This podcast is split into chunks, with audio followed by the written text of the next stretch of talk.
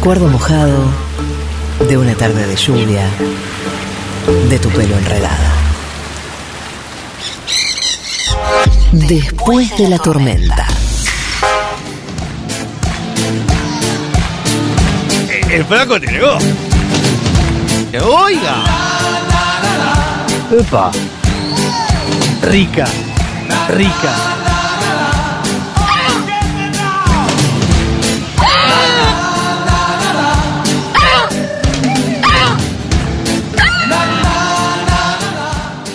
Estamos eh, en comunicación vía coaxil con Colombia, la señorita María del Mar Ramón.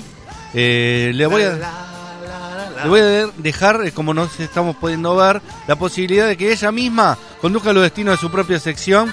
Solo estaremos acá si necesitas algo, María del Mar. Yo siempre necesito que ustedes comenten sobre esta sección. Primero y principal, ¿qué estás comiendo, Matías Castañeda? ¿Cómo sabes? Tú no me ves, pero yo sí te veo. Es una, una comida vegana que nos mandaron. Que Sí, se la mandaron a Malena, pero se agradece. se la mandaron mal, ¿eh? Y yo creo que es algo como queso que no es queso y tomate que no es tomate. Confirmado. Es un símil tostado de jamón y queso. Pero sin jamón y sin queso. Sí, Bien. señor. Eh, aprovecho este momento de haber ventilado la Mar. intimidad de nuestro estudio, donde siempre garroneamos comida de otras personas, para decirles que los extraño mucho. Oh, y que los quiero mucho a mis Matis. Bien. Este, este corazón es para vos. Nosotros también, Mar. Dieguito se puso celoso. Decirle que también Dieguito lo querés. celoso. Decirle que él Y también. lo- obviamente a Dieguito también lo extraño un montón. Ni hablar de David Eskenazi. Eh, ya pronto nos vamos a ver todos en la radio. Pero hoy el momento Diego va a, a girar un poco porque Matías Castañeda y yo estamos conectadísimos. Eh, Entrando, la telepatía existe y viste tremendo. Y yo dije, ay, qué bien la historia de Guita, porque bueno, ya que estoy acá, eh, hacer algo medio temático. Y esta historia a mí me parece súper fascinante, súper hermosa y súper genial, eh, de cuando el fútbol interviene en otras causas. Y una historia que además muchas personas no conocen, que obviamente tiene que ver con Argentina, tiene que ver con Colombia, eh, y que es de, de mis personales favoritas. Resulta que yo creo que, la mayoría de personas en Argentina, sobre todo que escuchan esta radio, quizás recuerdan el caso de Iggy, eh, que es una chica que en realidad se llama Analía de Jesús, pero que es conocida como Iggy por su parecido y su fanatismo por Higuita. Hay una foto de ella muy famosa eh, en la que ella tiene una peluca de rulos y tiene el uniforme de arquero de Higuita, entonces en el barrio sus amigas y amigos le decían Iggy, le dicen Iggy. Claro. Lo que sucedió con Iggy es que el Día de la Madre del 2016, el 16 de octubre, Iggy fue a visitar a su hermana Mariana en el barrio Lomas de Mariló. Aquel día un grupo de hombres que ya la habían atacado en otras oportunidades por chonga, Iggy es una lesbiana eh, bastante masculina, bastante masculinizada, además públicamente y abiertamente lesbiana desde hacía mucho tiempo en ese barrio. Estos hombres la rodearon cuando salía de un pasillo, la golpearon eh, y la idea de ellos era concretar una violación correctiva, que es una barbaridad horrible, asquerosa, terriblemente misógina eh, y un peligro bastante común en muchas eh, lesbianas, muchas personas lesbianas, en muchas mujeres lesbianas, eh, que obviamente eh, es un ejercicio del patriarcado por corregir, entre comillas, por supuesto, esta orientación sexual, ¿no? Lo que sucede es que Iggy, como ya le había pasado esto varias veces en distintas oportunidades en este barrio, iba al barrio con un cuchillo, eh, lo que es bastante común en la autodefensa de las mujeres, en un montón de escenarios en un montón de secuencias donde las mujeres estamos en riesgo y estamos amenazadas y nuestra seguridad se ha visto vulnerada.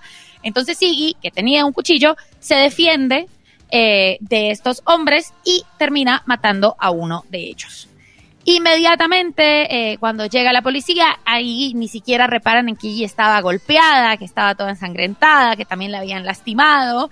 Lo que le decían los oficiales en ese momento era que era imposible que unos varones heterosexuales quisieran violarla a ella, que es tan machorra eh, y que es tan chonga. Este argumento totalmente mi- misógino y asqueroso. Y a Iggy la meten presa. El caso eh, empezó a tener muchísimo revuelo porque el caso además se armó una comisión por la libertad de Iggy, de que logró un montón de, movimiento y logró un montón de aceptación y logró llevar el caso a los medios más importantes de Argentina. Eh, y ahí, como en todo esto de la Comisión por la Libertad de Iggy, la abogada de Iggy era Gabriela Conder, que es una, es una abogada feminista fantástica que ha ayudado en muchísimos de estos casos eh, de autodefensa. Eh, en ese momento yo trabajaba en una eh, asociación civil que se llama Red de Mujeres y ahí también llegó el, el tema de el caso de Iggy. Iggy ahí ya llevaba un año detenida. Estamos hablando de que esto fue en el 2017. Entonces, eh, con la foto de Iggy yo pensé, ay, bueno, yo soy colombiana.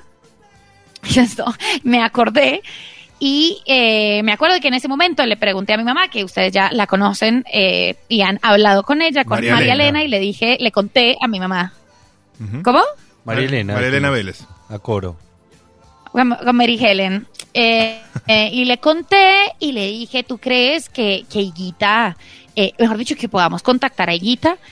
Y mi mamá me dice, yo no sé si lo podemos contactar, yo no sé si a Higuita le vaya a interesar, Yo no sé, hija, dijo. Higuita, me cuenta mi mamá, ¿cómo? Yo no sé, hija, pero vamos a contactar. A usted le sale medio cubano cuando, cuando me imitan. Yo hablo así. No, no, tu mamá, tu No, mamá, no, invité a tu no. mamá yo. Eh, no, y si pésimamente. yo hablo así. Pésimamente la Eh, imita- la imitó, así que no. Quizás lo esto tiene que ver con por qué Dieguito me pone Silvio Rodríguez, no sé, porque Sí, hay toda una, una ensalada de culturas. La arepa es venezolana, eh, Silvio Rodríguez y Cuba. Dieguito. No, no. Bueno, sí, continúa, María del Mar. tremenda. Seguimos acá con esta historia. Entonces, eh, desde Red de Mujeres, obviamente, empezamos a hacernos esta pregunta, a ver si podía ayudar con la difusión. En ese momento también queríamos colaborar con la Comisión de la Libertad de allí. Era algo que las feministas eh, de Argentina se habían puesto al hombro.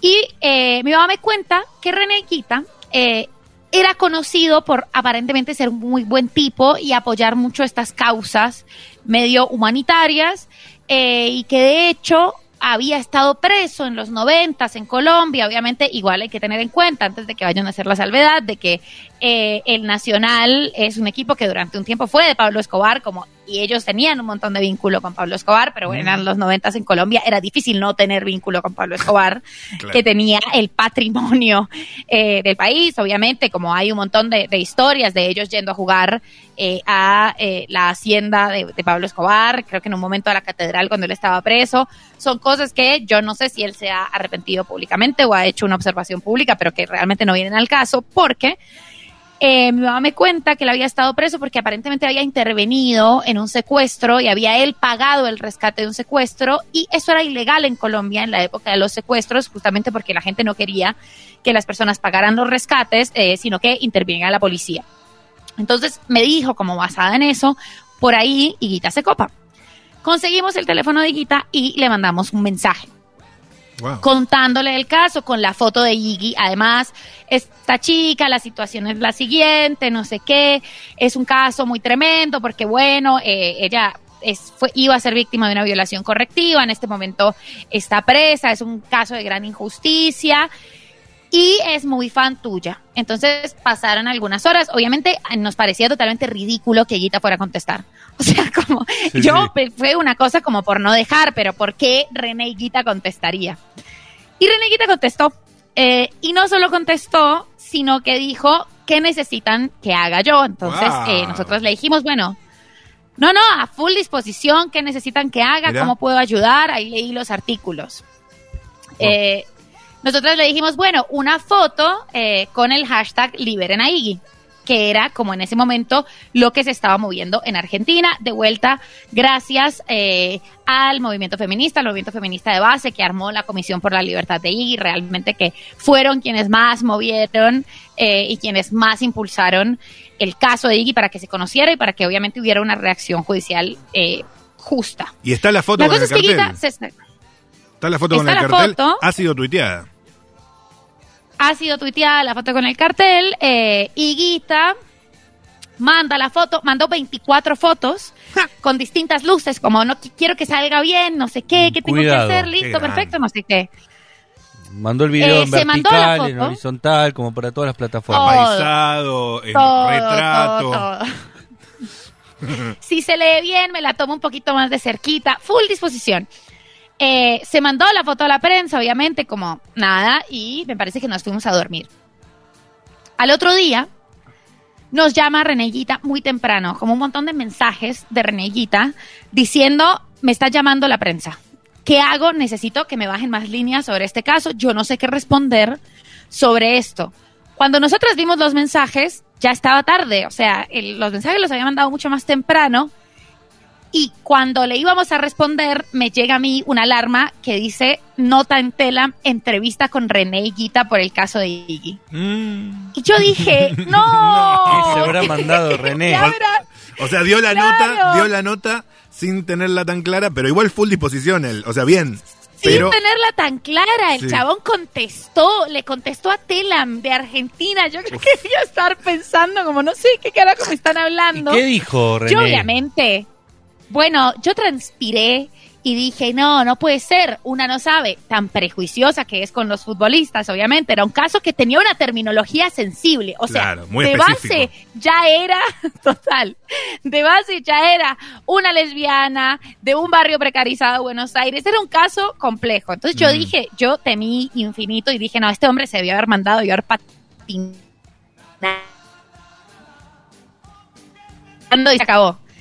Claro. René Guita había entendido mejor el caso eh, que todo el Poder Judicial argentino. que la justicia con un nivel. o sea, René Guita había entendido la situación como ningún juez le había pegado tan bien como René Guita al diagnóstico. Ya, ya lo voto, yo, lo voto directamente. lo voto, pero a nivel como... En la Sí, sí, respuesta era, eh, además, con un nivel, o sea, en la reflexión de Guita era, como colombiano, yo estoy totalmente en desacuerdo con la violencia por mano propia. Es algo que mi país ha sufrido mucho. Pero me parece que en este caso es muy claro que si Iggy no se defendía, la iban a matar a ella. Y después hace una pregunta sobre la injusticia que es, hace, le preguntan sobre, bueno, el caso de la violación correctiva y él dice que es totalmente barbárico, que es totalmente injusto que muchas personas sean amenazadas y perseguidas por su orientación sexual, como ese nivel, un nivel de perfección total eh, de la definición de Higuita. Entonces, claro, yo en ese momento lo quise abrazar tremendamente, como este hombre es perfecto. Eh, y él nos decía como, bueno, eh, no, no sé si salió bien, no sé si habré dicho bien, me están llamando de los medios, no sé qué decir bien, pero si a vos te parece María Victoria, eh, esto pues es más o menos lo que yo digo. Él nunca se supo nuestros nombres, como siempre nos lo cambió. María Victoria. Y entonces, María Victoria, a mí me dijo muchos nombres distintos. Y eh, salió esa entrevista, salieron muchas cosas, se hizo mucha repercusión. Eh, también, obviamente, gracias eh, al aporte de Guita, a todo lo que había hecho el movimiento feminista. Iggy sale de la cárcel, le dan la libertad en el 2017, en junio del 2017. Nosotras además habíamos logrado que la comisión le comunicara a Iggy que Higuita estaba pendiente de su caso.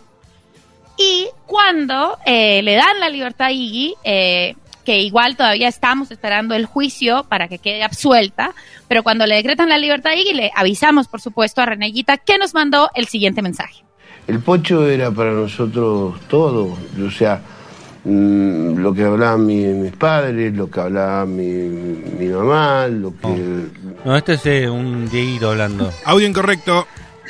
Eh, Ese no es el mensaje. es que el Dieguito quería hablar. Este dice, no, no era mi sección, no es Mundo, Mundo Diego esto, pero pará, Diego. Es, es muy lindo el momento Iggy. Ahí está, ahí lo estamos mandando lo para, para el Futurac definitivo. Mientras, ¿qué era lo que estabas diciendo, María, antes de presentar el audio? Eh, nada, como Iggy finalmente la liberan, la fecha exacta es el 13 de junio del 2017. Eh, el Tribunal de San Martín dictó la excarcelación de Eva Analía de Jesús, conocida como Iggy. Ese día, todavía igual es muy importante que tengamos en cuenta sobre este caso, que estamos esperando eh, la absolución, el juicio en realidad va a ser en febrero del 2020 por la pandemia, se fue posponiendo, todavía no ha tenido lugar el juicio de Iggy, Pero en ese momento, cuando la liberaron, fue como una gran emoción. Volvemos al punto. Nosotras le decimos a Higuita, Higuita manda el siguiente audio. Hola Victoria, muy buenos días, muy buenas noticias. Qué rico. Felices todos de haber aportado un granito de arena. La lucha continúa y esperemos que pues la asuelvan de todo delito. Te mando pues un fuerte abra- abrazo y felicitaciones a ustedes que este es un logro más de ustedes las mujeres que, que se unen para que no hayan injusticias. Eh, va a tener un programa Futurock ahí. Totalmente. Se, se rompe el programa de René Guita. Ese cierre, esto es, el mérito de ustedes. eh, que se unen para que no haya injusticias. René Guita eh, entendió el feminismo, contribuyó, apoyó, no se quiso tomar el protagonismo, que es todavía mejor. No, no, el, el más deconstruido de los Claro. deconstruidos, de Real Aliade. Este logro es de ustedes. Es una aliade Así total. que esa, aliada total, esa era eh, el, la historia, el momento. Higuita desde Colombia con una historia que me parece muy linda, que por supuesto eh, siempre es gracias al movimiento feminista que puso este caso eh, en los medios y que se logró reparar un poquito una injusticia. Esperamos que eh, quede totalmente absuelta de tan injustos cargos que se le hicieron. Totalmente. Eh, hermosa la historia, hermosa y también tu contribución, eh, porque obviamente Reneguita visibilizó, pero tu idea y tu concreción también. Fuiste productora de esta posibilidad también. Fui productora, fui productora de esta posibilidad en realidad, pero por, por toda la campaña, o sea, la campaña con lo de Higuita, que fue lo que hizo la, la Comisión por la Libertad de Iggy, fue fantástica, porque era, era muy fácil el enganche Claro. eh, y era muy fácil como tener claro el caso y recordarla, porque la foto de Iggy es muy bella. Hay que decir que ellos después se mandaron cartas, Iggy agradeció a, a Higuita, Higuita le respondió el agradecimiento y está muy pendiente de- del tema. Bien, eh, cuando ojalá eh, eh, un día también quizás lo podamos hasta cruzar eh, al aire, a los Igis, a las y los Igis, les Igis. Eh, espectacular historia, María del Mar. Hoy un momento Diego prestado, un momento Iggy, un momento René Higuita. Eh, para los que no lo conocen, un arquero fantástico que revolucionó la forma de atajar en la década del 90. Eh, creador de la teoría para eh, Luquita Rodríguez. Esos que podían atajar una pelota imposible, después salir jugando y que le roben la pelota y le hagan un gol boludo. Todos juntos en el mismo partido. Eso era Reneguita. Pero siempre apostaba al show y ver esos años a Colombia era una maravilla, pues no solo Higuita. Tenías a Valderrama, tenías a, a Rincón, tenías a Altino Asprila. Grandes jugadores de fútbol de la mejor selección colombiana que he visto. Eh, ese Colombia, no había como ese Colombia. No, terrible ese Eh, Colombia. Te agarraba Colombia y. cinco goles nos hizo. Olvidate. 5 a 0, vergüenza. eh, era la tapa del gráfico.